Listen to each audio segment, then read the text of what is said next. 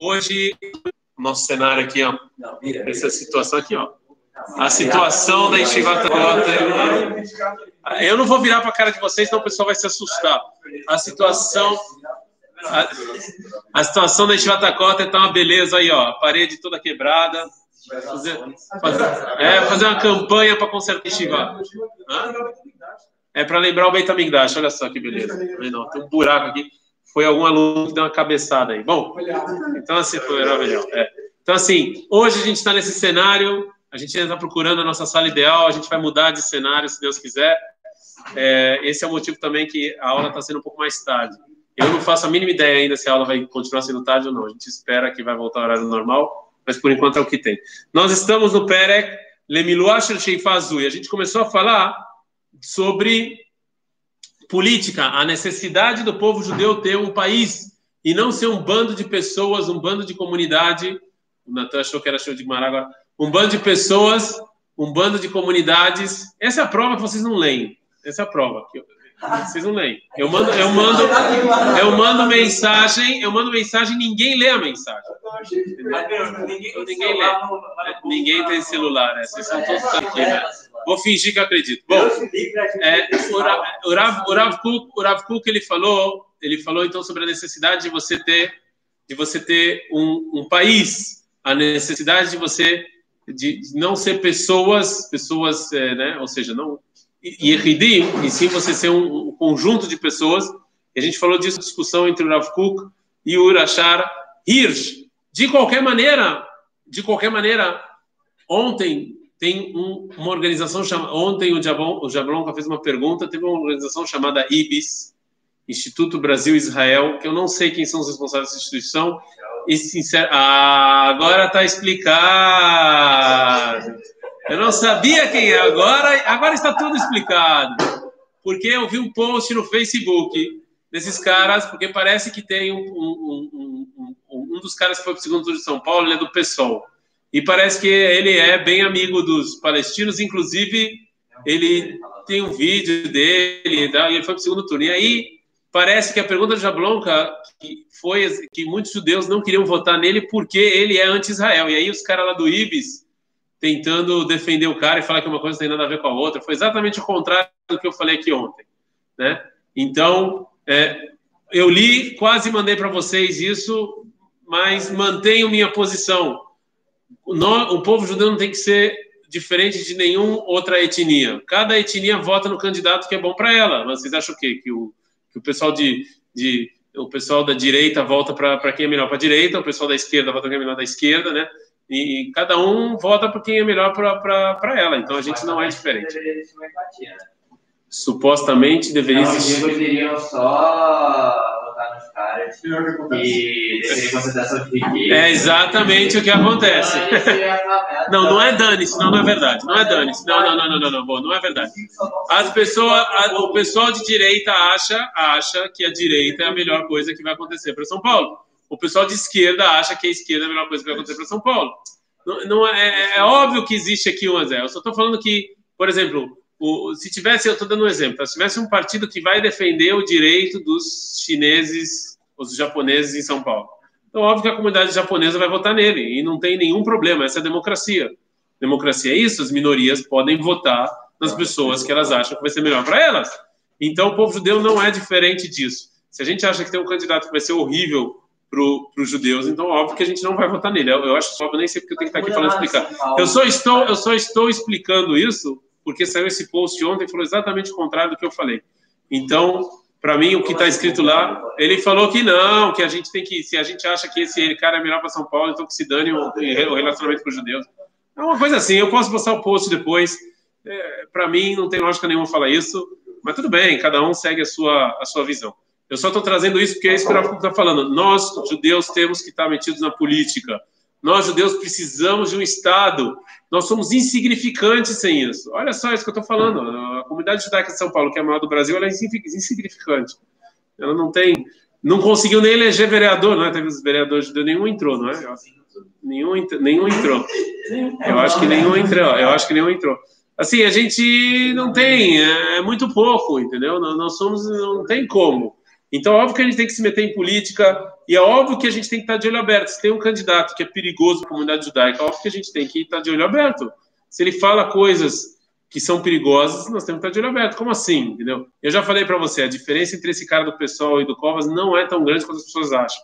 Cara, o PT já teve no São, governando São Paulo e São Paulo continua igual que era na minha época. Né?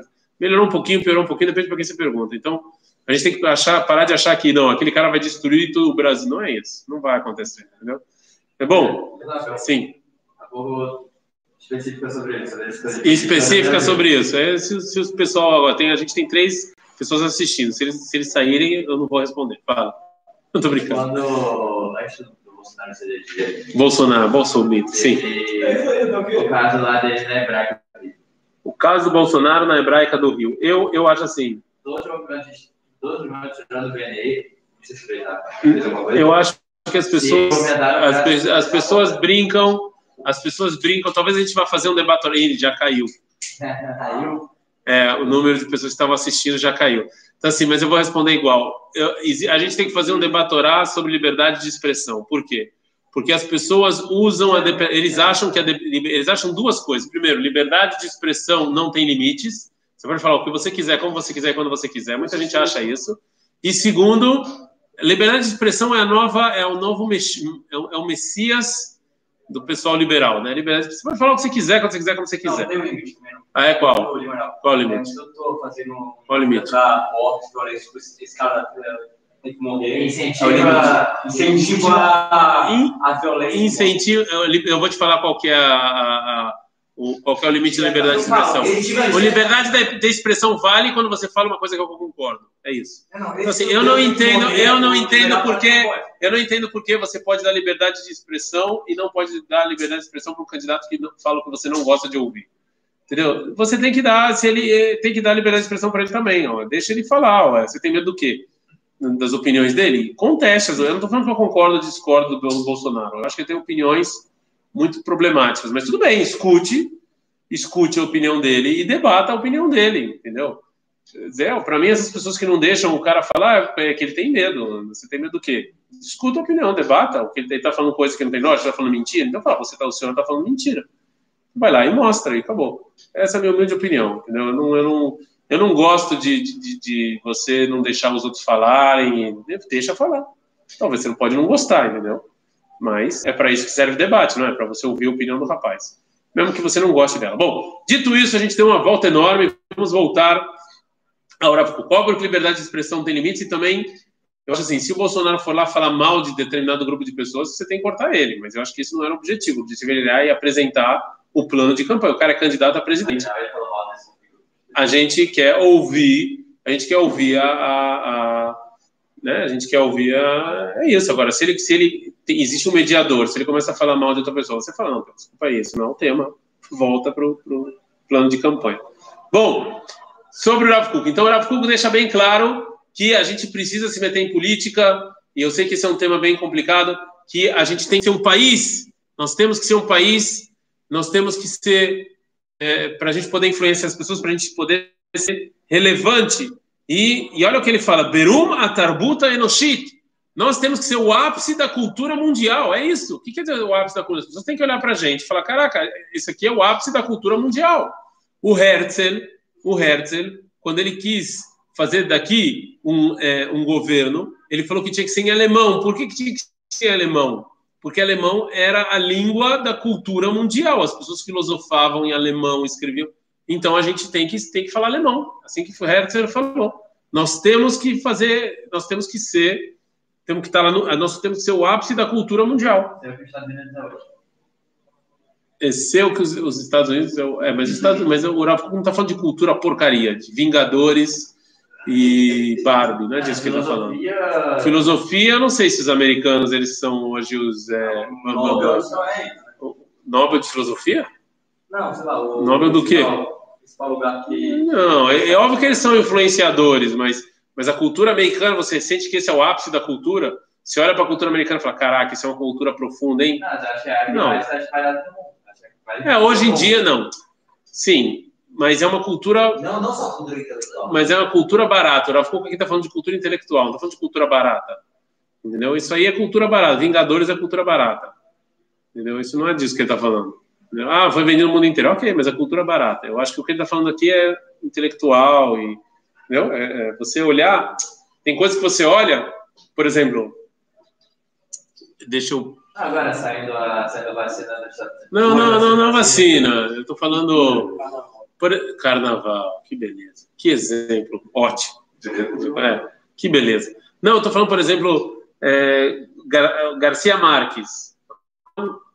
Gabriel Garcia Marques. Antissemita, antissemita, não vou entrar nisso agora. Ele não é, ele é espanhol. Mas ele, ele, ele, ele é uma, uma cultura que você, que você admira. Ele é colombiano? Não é espanhol? Tem certeza? Ele vive na Colômbia ou vive na Espanha? Sim. Vive na Colômbia? Colombiano. Não, pode ser que ele nasceu na Colômbia, mas acho que ele falou, bom, eu vou... Alguém procura aí no... Procura, Gabriel Marques, onde é que ele vive? Ele nasceu na Colômbia, mas... Aracatatá. Sim, mas onde ele vive? Ele morreu já. Não, mas onde ele vivia, não? Ele morreu na cidade do México. Ah, Tá bom. Eu achei que. Por que, que eu achei que era Espanha? Ele não. não eu, ele nunca morou na Espanha? Acho que ele deve ter morado na Espanha. Cara, eu, eu tinha certeza que ele morava na Espanha. Mas tudo bem, mas não mora na Colômbia. Não tô brincando. Nasceu na Colômbia, desculpa. Nasceu na Colômbia, morreu em México, mas eu não sei porque eu achei que, era, que ele morava na Espanha. Eu tinha quase certeza, mas desculpa. Mas ele, por exemplo, que é colombiano, nasceu na Colômbia, morreu no México, sei lá, porque eu achei que era espanhol. Ele é uma cultura que você sente que ele tem profundidade. Né? É disso que o Rav está falando mesmo que ele é americano. Ele viajou muito pela Europa, então em algum momento ele foi. Em algum momento ele foi. Então, e ele, e, e, ele, né? Então ele é um cara que você é uma é desse, desse tipo de cultura que o está falando, não é, não é filme de Hollywood. É, Am Chacham Venavon Goy Agoy Gadol. Ou seja, está escrito em Dvarim. Am Chacham Venavon. O que é Am Chacham Venavon? É um povo sábio, inteligente. Goi. O que é Goi? Povo. Como é que você pode ser influenciador? Como é que você pode, se você é três patriarcas. Avraham vindo sozinho. Não dá Você, para influenciar, tem que ser povo. Né? Para você sair no noticiário. Quantas vezes saiu no noticiário do Globo? Qual é o jornal mais famoso do Brasil? O Globo? Não sei qual é. O Globo. Quantas vezes saiu a comunidade judaica do Rio? Não sei. Quantas vezes saiu o governo de Israel? Para o bem e para o mal. Mas é que você só é o influenciador dessa maneira. Né? והאידאה האלוקית המוחלטת מושלת שם ומחיה את העם ואת הארץ במאור חייה. e a ideia divina vai estar lá, vai estar no povo, vai estar na terra e ela vai estar ela vai estar revigorando esse povo, vai estar revivendo esse povo, vai estar dando vida para ela de maneira plena. As pessoas vão ver a ideia divina, o povo do Tanakh. É isso que, que quando eles vão olhar o, o, povo, o povo judeu, o Medinat Israel, eles vão falar, cara, esse é o povo do Tanakh, a ideia divina está lá, está com eles, entendeu? É, ah, mas não é assim. Sim, é assim. Eu, eu vou convidar vocês a verem a história do primeiro rabino da Tzavá de Israel. Qual o nome dele? Rav Goren. Quem quiser, vou fazer propaganda agora. Tem um episódio dele aqui, grandes personagens do povo judeu aqui no, no canal do YouTube.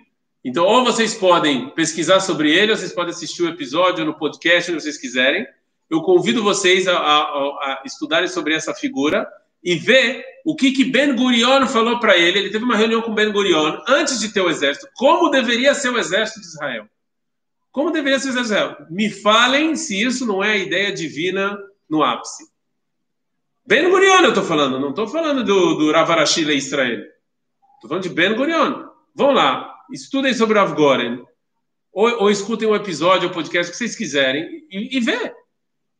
A gente tem que decidir como tem que ser o exército. O que, que, que, é importante ter no exército? O que, que, não é importante ter no exército? Ver o que, que as pessoas decidiram. Entendeu? Hã? Porque isso não é ideia nacional? Não, óbvio, não, isso que o exército é ideia nacional é óbvio. Mas a prova que o Rav está falando aqui é que no, em Medinat Israel também a ideia divina vai estar lá, de maneira plena. E não tem nada mais ideia nacional do que exército, que é proteção, guerra, não é? E agora a discussão entre, entre o, o Rav Goren e o Ben Gurion, é discussão, eles tiveram um debate em 1948 sobre como deveria ser o exército. Essa pergunta ela é idiota. Como assim? No Brasil alguém debateu como deveria ser o exército brasileiro? no exército colombiano, o exército mexicano. Não.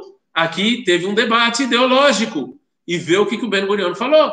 Porque é a ideia divina influenciando na ideia nacional. É exatamente isso que a gente está falando. No povo judeu, a ideia divina ela aparece de maneira plena. Mas ela só vai aparecer se você tem uma nação. Se você tem um exército. Se você não tem nação, se você não tem exército, como é que a ideia nacional vai aparecer? A ideia divina vai aparecer? Não vai aparecer. A comunidade judaica vai discutir lá, a comunidade judaica de, de sei lá onde, de, de Goitacasa, de sei, sei, lá onde, vai discutir como tem que ser o exército? Óbvio que não. Entendeu? Você tem razão, não tem nada mais ideia nacional do que o exército. E mesmo lá, você sente a ideia nacional, a ideia divina. Por favor, sério, faça um favor para vocês. Ele é um personagem que ele não é conhecido pelo público sul-americano. É uma pena. O Rav Goren ele é um personagem impressionante. Vale muito a pena vocês conhecerem, estudarem sobre ele. Muito a pena mesmo. Né? Existe inclusive gravação dele contando, é uma coisa impressionante. Ele contando sobre a Guerra dos Seis Dias, que ele foi guerrear. Ele conseguiu a rendição de Hebron. É, é uma história impressionante. O cara parece o Rambo. E é um rabino, é sério. É rabino. Escutem lá, escutem, escutem. Não, não eu falando, não eu contando. Eu contando é só para vocês teria uma ideia do grande personagem. Mas existe uma gravação dele. Eu acho que, eu acho que no canal do YouTube eu deixei nos comentários, no, né, tem, na descrição do vídeo, eu deixei o link onde tem ele contando como foi a Guerra dos Seis Dias. É uma coisa impressionante. Ele falou e dava um tiro e ele e o tiro passou na cabeça dele e ele correndo no meio do tiro. É uma coisa assim, coisa impressionante. E, e a redição de Hevron e a Guerra dos Seis Dias, ele contando é algo impressionante. Você fica boca aberta da vida Meller, assim, é como a gente imagina Davi América. Não, porque o Davi América você imagina ele general e a ideia nacional e a ideia divina juntos. Né? A gente imagina ele general e Rosh. E você se pergunta como é que pode os dois juntos? Ou você é Rosh ou você é general. Vocês conhecem algum rabino lá no Brasil que vocês falam, não, eu, eu imagino ele general. Não, não. Ninguém. Ninguém. Nem, nem fala nomes aí, que eu estou vendo gente pensando, não. não. Nenhum rabino no Brasil você fala, não, esse cara é rabino general. Não existe. Não existe. É. Mas assim, a, que, a Mevine a Vir, já sei de que você está falando, mas assim, aqui em Israel, aqui em Israel você consegue. Aqui em Israel tem pessoas que você olha, você consegue falar, não, eu consigo ver esse cara general e rabino. E o Rav Goren, David Amelech. E o Rav Goren é uma dessas figuras. Você consegue ver ele general e rabino. Então vão lá no vídeo. Se vocês quiserem me escutar, vocês me escutam, mas vão lá na descrição do vídeo e tem o link. Entrem no link e escutem. É, é, é, é impressionante. Quem sabe hebraico, óbvio, está falando hebraico. É impressionante, impressionante, impressionante. Estudem sobre esse homem, esse homão, esse homão, né? É, Agora, se só são alguns, a pessoa olha e fala: não, só tem alguns sábios aí nesse povo. É verdade, eu estou vendo aqui na comunidade que tem dois ou três. É só, tem algumas pessoas sábias. Não, não é poucos, não é alguns. Existe um meio do povo inteiro fazer isso. O povo inteiro tem ideia divina e ideia nacional juntos, conectados. E isso você só consegue se você é um povo. Você vai falar, não, porque senão você fala, tá, é, é uma exceção. Eu estou vendo aqui que tem dois ou três aqui no Brasil, é exceção. Não, não é, essa é a regra. Hassidim, Onezirim, Ventei Kodesh. As pessoas falam, não, deve ter alguns aí, né, alguns eh, Nazir, alguns como se fala? Nazireus. Não. Nazareus. Não. não, tem alguns. Meu Deus do céu. Tem alguns, tem alguns poucos, assim, alguns tzadikim, assim, mas isso não é a regra. Isso não é o povo judeu, isso não é o ideal do povo judeu. É dois ou três. Dois ou três. Né? É, Bom, Raim a ideia Eloqui. Tem dois ou três que vivem a ideia divina, mas é, é exceção, não é a regra por, né, que nem comunidade. Qual a diferença da comunidade ortodoxa para uma comunidade que não é ortodoxa? Que na comunidade ortodoxa o rabino é ortodoxo. A comunidade é igual, né? Ninguém come caché, ninguém chama da comunidade. assim, por que, você é ortodoxo? Porque a gente tem um cara aí que cumpre tudo. Então a gente é ortodoxo. né? Aí você vai na sinagoga rabada, normal, assim, e numa sinagoga que não é ortodoxa, as pessoas que vão são mais ou menos as mesmas. Né? Então, por que, que essa? Não, estou falando sério. Não, não estou falando como crítica. Porque... Não, não estou falando como crítica, estou falando como elogio. Eles fazem chuva nas pessoas. Então, os participantes, nem todos comem caché, nem todos comem, é, nem todos cumprem Shabbat. Então, por que, que aqui é ortodoxo e lá não é? Não, porque aqui o rabino, assim, porque as pessoas têm um sentimento que, não, a Torá, o rabino cumpre, o resto não precisa. Tem o rabino aí, ele vai cumprir. É isso que o Rav está falando. Quando você é poucos, quando você é indivíduos, você acha que são poucos que, estão com a ideia divina. Não. Você tem um país, uma nação em que todo mundo anda com esse ideal. Entendeu? Não foi crítica que eu falei, não, tá? Só falei que o pessoal que frequenta, em geral, não é religioso. Né? Então, por que, que é a sinagoga ortodoxa? Porque o rabino, então as pessoas estão olhando, não, é exceção, entendeu? É exceção. כי גם עמים שלמים, מתוקנים ומשוכללים בכל תיקוני התרבות והיישוב המדיני, עמים שלמים הכוללים בתוכם את כל השדרות האנושיות השונות, מן אירוע האינטליגנציה האמנותית והפרושית והמשכלת והקדושה, עד שהמערכות הרחבות והסוציאליות והפוליטיות והאקונומיות, ועד הפרולטריום לכל פלגותיה, ואפילו יותר נמוך ומגושם. Ou seja, não, a gente quer povos completos em que o que, que vai ter desse, de, tudo, tudo, toda, toda a humanidade, tudo que caminha, tudo que empurra a humanidade, é feito isso, desde a da inteligência mais alta que tem, no maior nível que tem, até, é, até a coisa mais. Tudo que é sociedade, tudo que é política, economia, o proletariado, tudo, tudo, tudo, da coisa mais material que tem, do trabalho mais material até o trabalho mais espiritual, todos eles têm que mostrar que dá para juntar a ideia divina com a ideia nacional. E você só pode fazer isso com um país. Desde o cara que, eu não tenho nada contra essa profissão, não sou o Boris Casoy, tá? mas desde o cara que limpa a rua, que a princípio né, é diferente do filósofo, do professor de filosofia da faculdade, todos eles seguem a ideia divina e a ideia nacional. Não, não existe essa separação. Isso você só consegue quando você tem um país, você tem uma nação, você tem pessoas né, vivendo sobre esse ideal. O cara, é o que eu falei para vocês, ele, ele vai limpar a rua porque ele sabe que isso é importante para o povo judeu. Não é para ganhar dinheiro, porque isso é importante para o povo judeu. E o professor de filosofia, ele vai dar aula porque ele vai dar o tom. Isso é importante para o povo judeu. É tudo. E isso você só consegue com o povo. Se você não tem uma nação, você vai ter talvez poucas pessoas que seguem esse caminho, né? Mas não é, é mas não é todo mundo. Poucas pessoas seguem esse caminho, certo? Então eu preciso de uma nação. Como eu falei para vocês, isso aqui é a resposta do Rav Kuk para o Rashar Hirsch, né? Ok. A gente, em que parágrafo tá? A gente só parágrafo começa. Ora a ideia Eloquita. Qual o parágrafo? Vocês estão... Ninguém tem a folha aqui, beleza. Então, bom, então assim, a gente falou, o Rav Kuk falou sobre a necessidade, então, de ter um povo, certo? Agora a gente vai passar para pro, pro, como essa ideia ela tem que ser universal. Ela não é uma coisa só do povo judeu. Porque eu poderia pensar, tá bom, a gente tem um povo assim, entendi, tem a necessidade de ter um povo assim. Então, basta o povo judeu é, ter isso e acabou. Não, isso aqui é uma coisa universal. A gente ainda está nos patriarcas. Lembram? O Rav Kuk está falando da história do povo judeu. A gente está falando dos patriarcas. Essa é a ideia de Avram Avino. E a pergunta é, por que, que não, não basta só Avram, Isaac e Jacob? Por que a gente precisa de um país e uma nação? Então ele falou, precisa de um país e uma nação. Agora ele vai falar que isso vai ser universal. E vamos voltar para a história do povo judeu. Qual é a próxima fase depois dos patriarcas?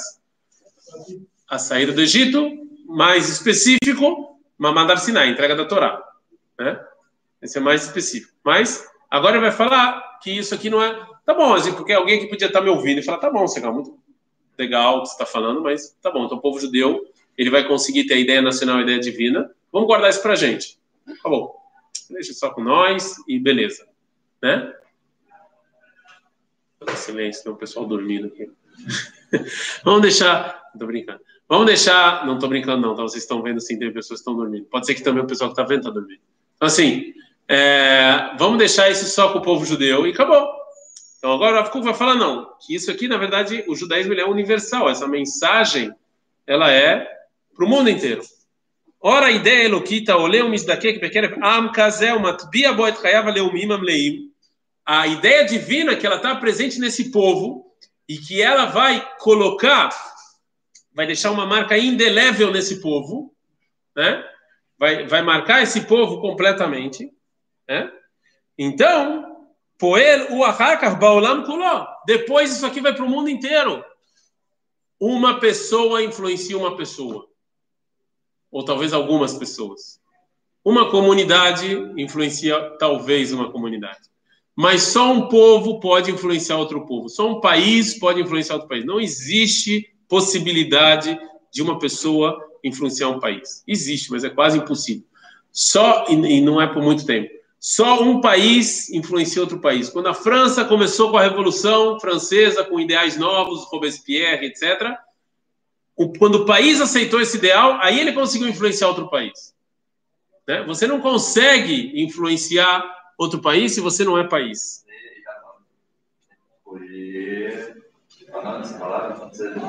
Todo mundo fazer a Torá, ou não?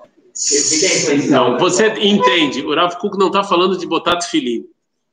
O Rav Kuk não está tá falando de botar tefilim. Não é que o povo, todo o povo de Deus vai botar tefilim, aí o pessoal no Brasil vai ver, vai vir aqui, vão visitar Israel, vai ver todo mundo botando tefilim e falar, eu quero também. Não é disso que ele está falando. Ele está falando de filosofia e maneira de vida. Isso você sim pode influenciar. Você vê como, é como o país Israel funciona e os demais países vão falar, eu quero fazer igual. Eu quero... Não, nos dois. A ideia divina e a ideia nacional. A ideia divina não é cumprir a Lahá. Não é cumprir a Lahá. A ideia divina não é fazer o Shulchan Aruch. Isso não é a definição de ideia divina. Bom? Não é, não é fazer o Shulchan Aruch. A gente falou, Lishmor derech Hashem, Elassot da calma Mishpat. É justiça. Isso não é, não é, não é se vocês estão cumprindo o Shabat ou não. Essa não é a ideia. Entendeu? A gente está falando de coisas muito mais profundas do que isso. A gente está falando de justiça, de moral, de ética, de idealismo. Não é, não é se você a gente come caché ou se a gente põe tefilina. Não é isso. Esse não é o. Isso está incluído aonde? Isso está incluindo aonde? Isso faz parte do quê? Quando vem, eu vou dar um exemplo para você. Vou dar um exemplo para você. É, a Síria Teve um terremoto na Síria um tempo atrás, não teve? Teve um terremoto na Síria um tempo atrás. Ainda que eles são nossos inimigos e mandam bomba toda hora, Israel falou: Eu vou ajudar. Por quê? Por que, que Israel se propôs a ajudar? Eles são nossos inimigos. O mais natural seria que se ferrem. Quando vem o Bibi Netanyahu e fala que a guerra contra o Irã é uma guerra mundial, enquanto os amiguinhos aí desses partidos aí que a gente falou, né? Deixa eles aí. Isso aqui é uma guerra. Vocês estão entendendo que é uma guerra ideológica? Não é tefilin, não é talit. Agora, o Bibi Netanyahu, quando ele vai convencer o mundo que a guerra contra o Irã é uma guerra mundial, você está falando da ideia divina, não da ideia nacional só. Entendeu? Eu entendi que aspecto, então, Alahá do outro lado. O Rav, o Rav não está falando de Alahá. Não é, esse não é o você quer entender? Sua pergunta é onde ela se encaixa na filosofia do Rav Kuk? É, na filosofia do, da formação de uma sociedade ideal com ideia do Assim, é uma boa, é uma boa pergunta. É, qual é o papel da Alaha sobre isso? Isso é uma boa pergunta. A gente, na verdade, já tem que terminar, porque daqui a cinco minutos não está nessa sala que a gente está usando. É uma boa pergunta qual é o papel da Alaha nisso, mas é, talvez no próximo vídeo a gente comece falando sobre isso. Mas que saiba que o Rav não está falando de Alaha. Isso não é. A ideia divina não é se você cumpre o Shulchan Aruch ou não. É. Não é só isso, é filosofia de vida também. É, entendeu? É, bom, é, é, isso. Muito obrigado, pessoal que assistiu. Exato, Hashem amanhã. Ainda não sei ainda no seu horário, a gente está com problema de sala. Por isso que a gente está aqui nessa sala. Então, para o pessoal que está assistindo, eu não sei que horas a gente vai fazer amanhã, se a gente vai voltar ao horário normal ou vai ficar nesse horário. É isso, meus queridos. Bom, para vocês, assim,